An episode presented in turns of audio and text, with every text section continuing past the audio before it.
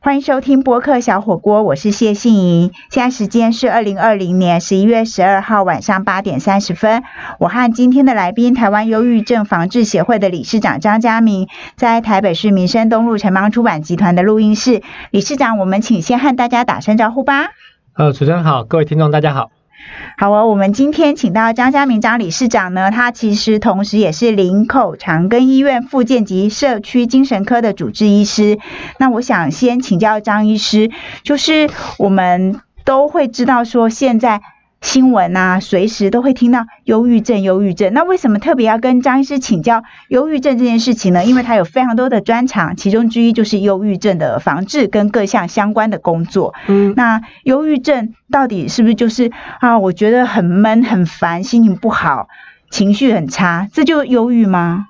呃，忧郁是情绪，每个人会快乐、会难过，这是正常的情绪。嗯可忧郁症是疾病，它是可能更严重、更久嗯，，的负面情绪，所以基本上而言，其实它还是有点差别的。嗯，当然，很多人可能会搞不清楚我自己到底是忧郁还是忧郁症。。对对对，但诶，有人诶看起来一直心情不好，就说啊，你是不是得了忧郁症？其实有时候短暂轻微的，其实都是正常的。其实每个人可能有时候碰到事情不如意的时候，嗯心情也会难过，其实不见得是忧郁症。可是如果是你注意到自己的状况，注意到周遭人状况，如果有持续的太久、太严重的情绪，没有办法拉回来的情绪，其实更可能要小心，可能跟忧郁症就有关系了。嗯一般而言，我们在临床上会有一些诊断的一些准则，嗯，大概而言说要两个礼拜以上，所以要够久哦，不是说一天两天，要持续性的，好像这两个礼拜一直都快乐不回来了。嗯那当然也也不只说情绪的不快乐，有时候也包括很多事情，比如说你的兴趣丧失，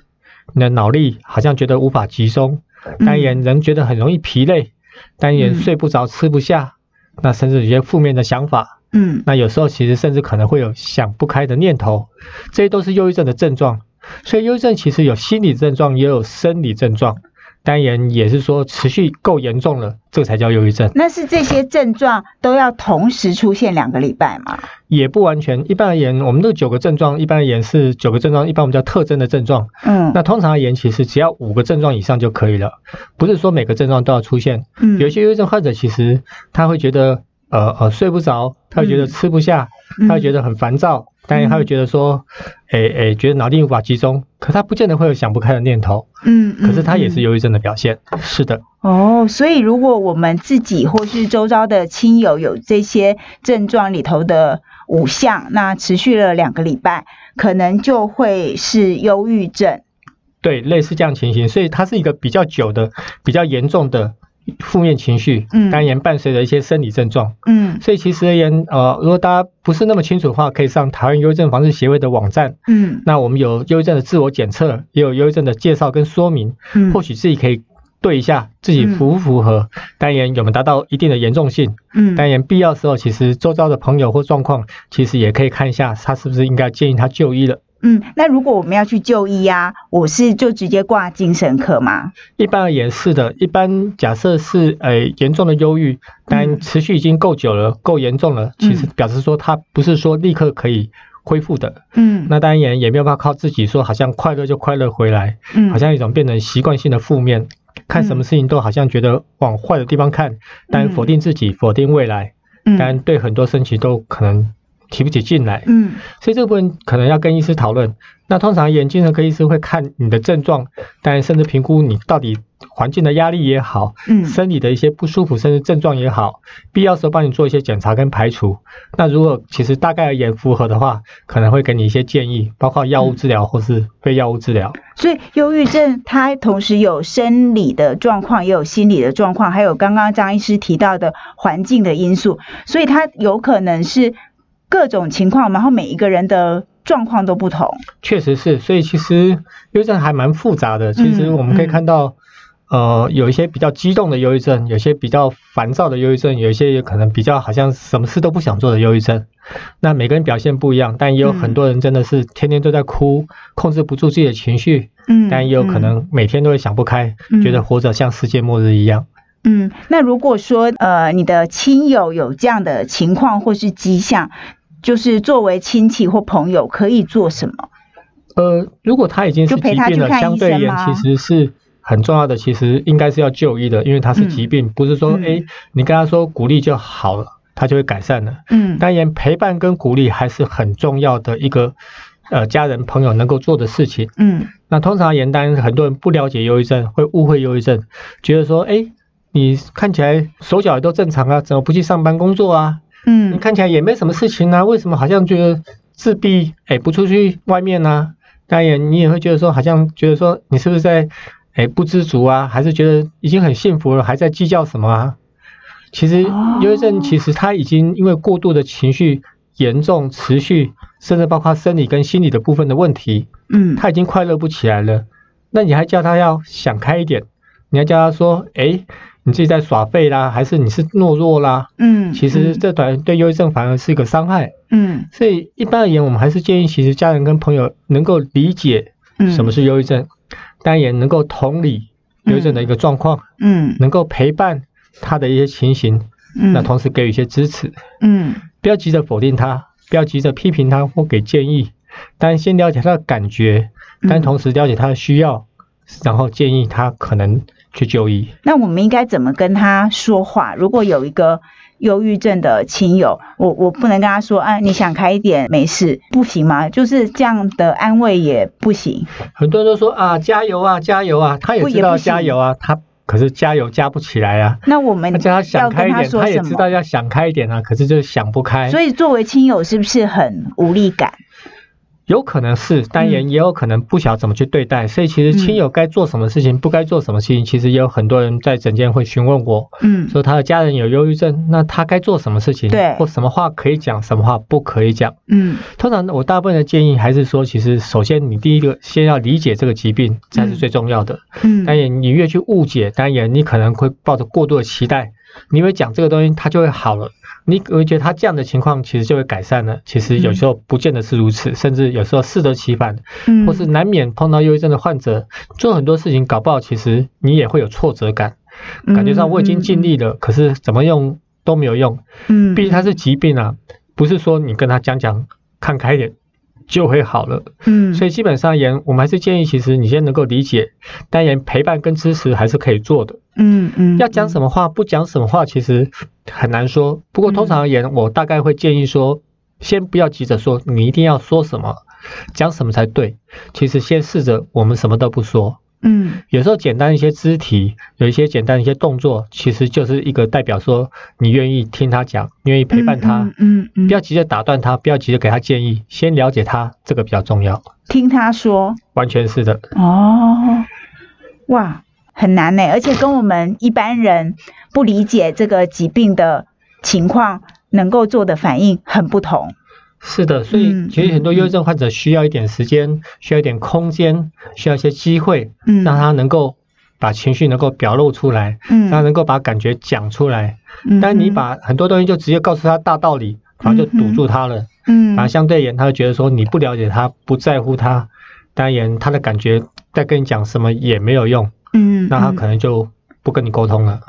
哦，好，有很多我们需要注意的地方，非常谢谢张医师的提醒。那我们先休息一下，稍后回来呢，想要有更多的问题跟张医师继续请教，马上回来哦。欢迎回到播客小火锅，我是谢杏怡。今天现场的来宾是台湾忧郁症防治协会的理事长张家明。张理事长是中山医学大学的博士，也是林口长庚医院复健及社区精神科的主治医师。那他的专长领域非常的多，包括成人的精神医学、忧郁症、自杀、创伤后的压力等等。我们刚刚听到张医师很多温暖的提醒，就是我们需要去同理跟陪伴忧郁症患者。那我想接着请教张医师，就是说台湾呢、啊现在到底有多少人有忧郁症？那都有就医吗？呃，目前其实台湾忧郁症，实际上这几年其实大家可能听到很多对受到人有忧郁症，嗯其实确实看起来忧郁症确实在增加的，嗯同时其实看起来就医的意愿确实有在比以前来的多。嗯过去其实很多误解、很多排斥，现在慢慢有些人，包括有些名人愿意承认啊，我自己有忧郁症。嗯，当然，包括一嗯些国外的，甚至对国内对的。对，那当然，有些人也说啊，忧郁症我经过治疗之后有改善，但愿意当忧郁症的见证跟支持，嗯所以让更多人愿意去面对忧郁症。嗯不过我们还是确实看到，其实还是有很多人没有去就医。嗯，我们估算台湾应该有百万人有忧郁症，百万百人。万，嗯对，其实相对而言，其实两千三百万人、百万人并不算多，大概也可能不用百分之六到七而已。嗯可事实上，我们目前就医的可能只有五分之一，也就是说，嗯真正就医的其实才二十多万人而已。嗯嗯五分之四的忧郁症患者没有就医，这嗯五分之四其实变成了很多的问题。嗯，当然，五分之四没有就医，大部分人其实第一个我们刚刚所说的，他不了解自己有忧郁症，他并不知道他生病了，确实嗯是他觉得说，哎、这个只是心情不好，这个没有什么。当然，嗯我心情不好当然是很合理的，因为我离婚了，因为我失业了，因为我财产被套牢了，嗯，所以这个心情不好是很合理的。其实你已经过久过严重了，嗯，他已经不是说，哎、哎、正常的心情不好。嗯嗯，我亲人过世，当然也会心情不好，可是嗯不会那么久，不会那么严重，不会整个都提不起来。嗯所以忧郁症已经不能过度的合理化，它其实够严重、够久，已经是疾病了，很多人不自知。嗯另外一部分也是很多人其实知道自己已经不一样了，可他不愿意承认自己有忧郁症，嗯，因为他在意忧郁症的标签，他就觉得是说、社会啊我会污名化，我不能承认我有忧郁症，承认忧郁症好像就是我懦弱，好像我被打败一样，嗯所以他不愿意承认自己有忧郁症，所以这些人也因为这样子变成不愿意承认，当然不愿意接受，当然不认识，或是不知道这个可以治疗。嗯，其实有时候没有错，医师可能没有办法帮你改善你的婚姻，你已经离婚了，嗯但没有办法帮助你挽回你得到癌症的事实，嗯但也没有办法帮助你过世的亲人能够回来。嗯，可是，诶，当你心情不好，你什么事情都没有办法做，也没有办法面对你现在该面对的问题。嗯所以，当然，医师可以去评估你的状况，甚至慢慢的改善你的情绪，嗯，这样你能够重拾你的生活，然后改变你的斗志或是战斗力。嗯你可以重新事业再起，重新再组建其他人际关系。嗯嗯，那比起你现在目前什么东西都放弃，是来得好、也重要的。嗯因为有些人甚至忧郁到一定的严重程度，会放弃生命的。嗯嗯，所以我们看到，其实，在台湾，你知道一年有将近快四千人死于自杀，嗯，它自其杀实死是亡十的大死因里面的第十一位。第十一，哦，对对，其实过去曾经到第九位，现在是第十一位。不过其实还是一个蛮让人家去需要重视的数字，因因为其实有些人应该是可以不自杀的。嗯但其中自杀死亡的很高比例其实有忧郁症的表现，可是他并没有去就医的，嗯，所以这也是为什么么我们觉得说，诶，这五分之四没有就医的是很大的问嗯题。为什么我们类似，比如说像今天跟主持人一样，能跟大家介绍一下忧郁症，因为有很多人不认识、不承认，但不了解。嗯那另外，除了说我们刚刚所说的就医不足以外，另外就是诊断不足嗯跟治疗不足了。目前有一些，或许其实有些人患者会说，我睡不着，或许会觉得焦虑跟担心，嗯但也或许觉得说，哎，这边痛那边痛不舒服，所以他去看医生，可是医生也只注意到这些部分，所以医生只帮你当做失眠症来处理，嗯当做呃焦虑症来处理，或当做疼痛来处理，嗯他没有去注意到你可能是心情不好所造成的。嗯所以忧郁症相对就诊断不足，因为并没有被好的诊断。那另外当然也就没有被好的治疗。那这个诊断不足的原因是因为人力不足吗？当然患者有因素，因为患者跟你讲的就讲这些东西，嗯他不了解。当然医师有因素，医师也没有经过足够的训练，嗯，或是有去澄清跟询问你在这些症状下面是不是有情绪不好的问题。那我们如果就是有刚刚第一段我们提到的一些症状啊，然后去精神科看了，那我们到底要怎么样跟医生说呢？很好的问题，其实多数而言，其实我想。啊、台湾人我们知道，我们身体不舒服要看医生，我对，会跟医生说我喉咙痛，我觉得嗯头痛，这边哪里不舒服，嗯可是很多人心情不好，他不晓得怎么跟医生讲。其实情绪不好，其实也是一种症状。嗯其实你也可以跟医生说，我最近心情不好，嗯我觉得很不快乐，嗯我觉得我快乐不回来，但我觉得很容易生气。嗯你也可以跟医生讲这个啊，但你也可以跟医生讲说，我最近发生了什么事情。嗯，当然，这些事情其实它也是其实医疗上面或是需要去协助或是改善嗯或医师想了解的关于你的症状，关于你的症状的原因。哦，所以这个部分其实其实都可以跟医生讲的，但不要因为这些可能是我觉得很私人的事情，不是很好像隐私没什么的情，事，或是不好意思告诉医生，嗯，或觉得诶这个好像医生也帮不上忙，讲了也没有用。其实这些东西可能都是医师在了解你的问题上面的一个很大的呃评估评估，当然也嗯也了解可能或去协助跟改善的一个目标。嗯，那刚刚提到了一些一些情况，可能会让人的忧郁或是情绪低落，就是例如说离婚啊、失业等等。那到底有哪一些人是忧郁症的高危险族群啊？男性、女性呢？还是说哪一个年龄层？或是这是一个遗传的问题吗？或是感情状况，例如失恋啦等等，到底什么样的人会是被医生您觉得说他是属于高危险的忧郁症的族群？嗯，忧郁症本身是一个不平均的分布，整体而言，其实可以看到女性跟男性比较起来，女性就比男性更容易得到忧郁症。嗯在国外的调查跟研究，大概看起来女性几乎是男性的两倍。嗯在台湾看起来，大概就医的部分，或是其实我们在社区的调查，女性也比男性更容易得到忧郁症。嗯这个部分言，其实单女性的通常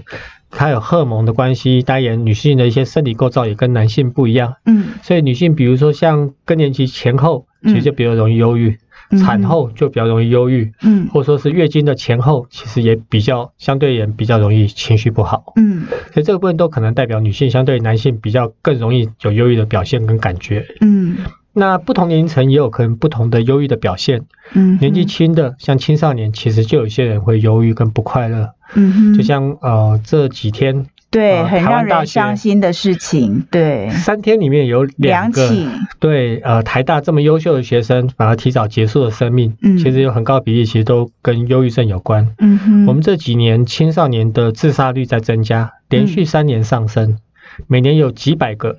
几百个，大概也差不多快四百多位。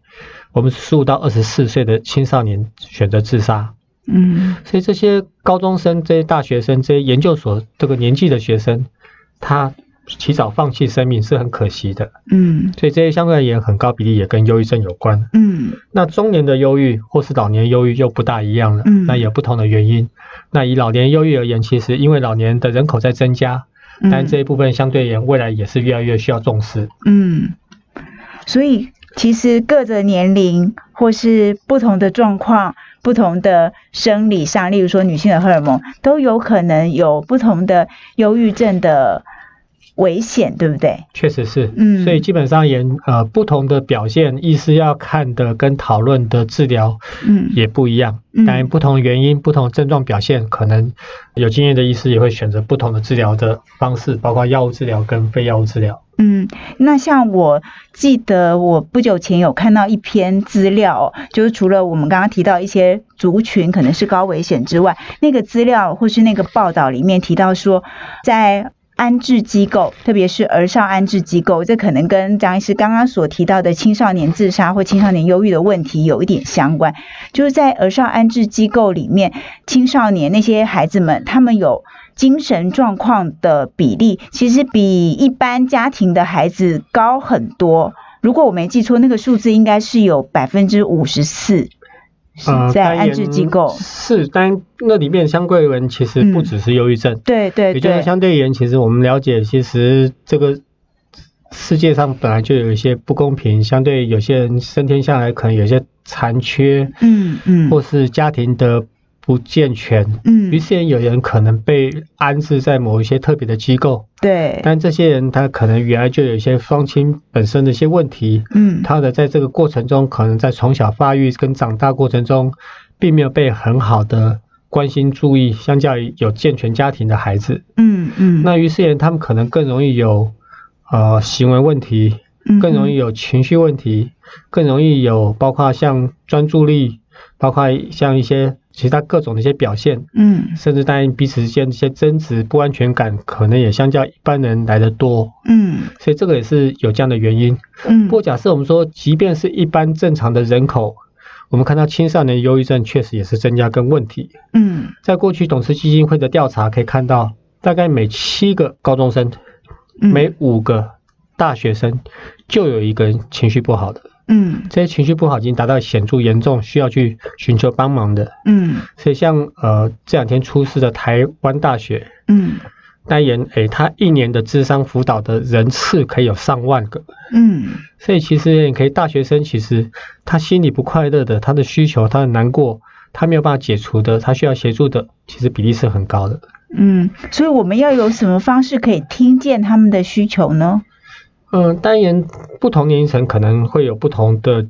解决跟希望介入的方法。嗯以青少年而言，其实比较麻烦的是，青少年其实通常不会告诉家长跟老师，嗯所以其实通常而言，我们还是觉得说同才是一个很重要的力量，嗯也就是他的同学啦、他的好朋友啦、他的嗯闺蜜朋友比较了解他的心事，嗯知道他的问题，嗯但能够协助他的也是这个同才。嗯所以我觉得，像我们现在目前其实也是，像我今天也去跟呃长安科技大学的老师上课，那也嗯跟他们同学做分享。嗯哼，其实让同学能够更了解忧郁症，那当做嗯小志工也好，当做一个小老师也好，嗯其实当同学有忧郁症状况的时候，嗯他能够鼓励他就医，然后能够呃把他的状况反映给老师，甚至转介给医生。嗯，那像我们提到了人哦，那还有没有一些就是忧郁症有没有什么特别好发的季节？例如说，大家会觉得秋冬是秋冬除了疫情之外呢，其实秋冬会不会也是忧郁症比较好发的季节？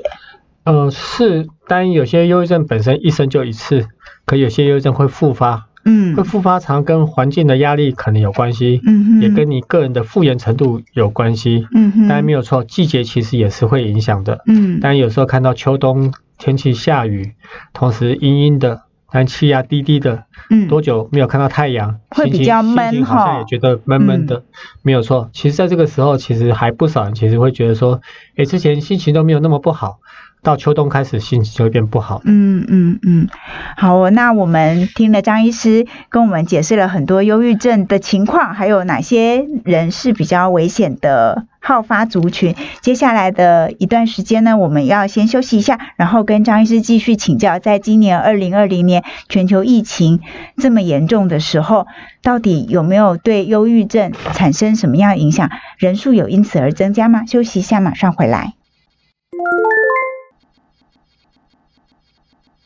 欢迎回到播客小火锅，我是谢杏莹。今天的来宾是台湾忧郁症防治协会的理事长张家明张医师，他目前是在林口长庚医院的复健及社区精神科担任主治医师。那刚才我们提到了很多忧郁症的的情况，要同理，要陪伴，还有季节的因素，还有一些其他的影响、环境的因素。但今年有个最特别的，就是全球的新冠肺炎的疫情。那张医师，您在临床上，就是因为今年的疫情，有没有忧郁症的患者他？呃，程度加剧了，或是就诊的人数变多了，到底这个疫情对于忧郁症它之间的关联是什么呢？呃，确实，我想今年是很特别的一年，嗯，全球都因为新冠肺炎的一些影响而产嗯生很大的改变。嗯当然，我们可以发现，我们呃呃，大家都要戴着口罩，嗯预防嗯病毒的感染。对，特别在上半年，其实大家都绷紧神经，嗯当然也小心，跟甚至可能呃担心口罩买不到啦，担心很多事情会发生。嗯不过还好是，其实今年整体就全球而言，台湾算是优等生呢、嗯那我们的疫情控制相对真的是很好，好很多。嗯真正相对而言，其实我们已经好几个月没有境内的感染都是境外移入的。嗯，同时，甚至嗯我们的死亡全部而言，其实还维持在七个死亡。对，到目前为止，其实都没有再增加相关进一步的数字。嗯台湾的民生活动大部分都还是维持着。嗯就我们临床上的观察，跟前前后后看到一些整个调查跟其他影响，呃，确实是第一个单研就社区的人口而言，因为忧郁症而造成的不便，造成忧郁症的焦虑，或是造成其他相关的情绪精神问题，事实上比例增加是有增加。嗯不过，相较于其他国家，我们相对是比较好的。嗯，也就是其实我们大部分都其实除了戴口罩以外，其他正常的上班上学都还是维持着。嗯那不过还是有一些特殊的族群是受些影响比较多的，比如说像旅游业，嗯，哦，或者其他相关，特别是像餐饮或者其他的，嗯哼其实受打击是比较大的嗯，到目前为止恢复还是有限的。嗯所以这部分其实这个确实是要重视。像呃，我周遭有航空业的朋友，嗯哦，那其实飞机就很久没有飞了，嗯都是放无薪假或是减薪来做度日子了。嗯所以这些东西其实疫情直接的担心、焦虑、在意所造成的影响有，可是嗯没那么严重。至少在可台是湾没那么严相重。对而言，其实我是觉得，可能还是要提醒大家，可能包括疫情间接的因济经经济下滑所造成一些影响，其实嗯后面才是要去注意。嗯哼，那我们周遭几个国家，像是呃日本，嗯其实他们都开始发出警讯了，他们的自杀在增加。嗯韩国事实上也是如此。嗯那但其他国家更不用论了。嗯，那这个部分确实是要去注意。那台湾可能也要小心，虽然说像电子业啦，最近都还不错啊，嗯哦，可是有一些其实你可以看到周遭附近，假设你看到台北街头一些商家都关了门，对，哦，生意确实是有些受一些影响。那当然也也因为这样子，有些失业的或者造成其他问题的也确实存在。嗯我们看到之前有在就医的呃精神疾病的族群，嗯看起来这段时间是焦虑度、忧郁度是增加是有的。嗯当然也增加一些民众原来没有的而产生的新的问题，跟这部分有关的嗯也是有的。那之前我们所担心的，特别是包括隔离的民众，嗯不过相对而言，因为我们其实前前后后，呃，出来出国回来，单言短暂隔离十四天，嗯这些不便的情形，看起来这一次也有些改善了。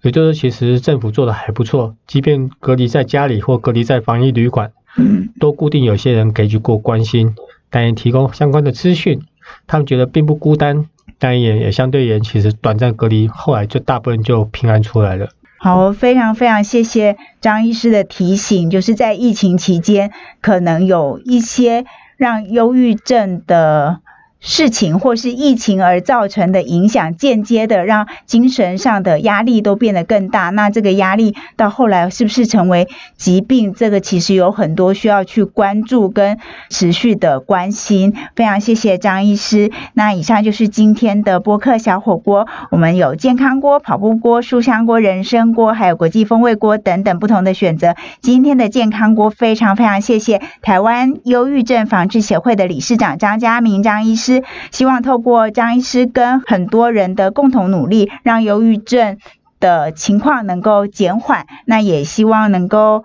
让因为忧郁症而受苦的人越来越少。博客小火锅每个星期会更新一次，祝福大家一切平安。我们下礼拜见，拜拜。